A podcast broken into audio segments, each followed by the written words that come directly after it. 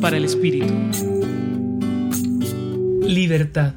Es la palabra que llega a la mente y al corazón cuando escucho un texto bíblico como el de Marcos 5 del 1 al 20, en el que se nos relata la liberación del hombre endemoniado.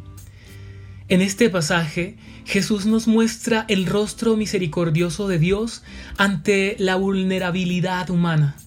Somos proclives a sujetarnos a cosas, personas, pecados, pero Dios está ahí para llamarnos hacia la libertad física, emocional y espiritual. Y tú te preguntarás cómo.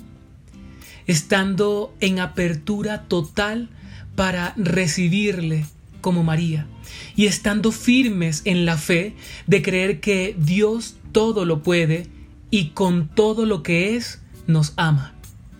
Dios es libertad para el ser humano y cuando aparece en nuestra vida es irresistible no poder acercarnos, percibirle y experimentar su profundo e intenso amor. El llamado que Dios nos hace hoy es a que le presenciemos, pues cuando el ser humano le busca, Dios se deja encontrar. Y si en Él buscamos amor, hallaremos amor. Si en Él buscamos paz, la hallaremos. Si en Él buscamos libertad, la encontraremos.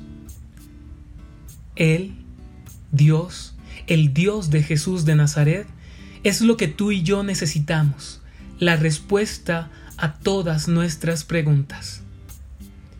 Hoy te acompañó Ramiro Salas del Centro Pastoral San Francisco Javier, Pontificia Universidad Javeriana.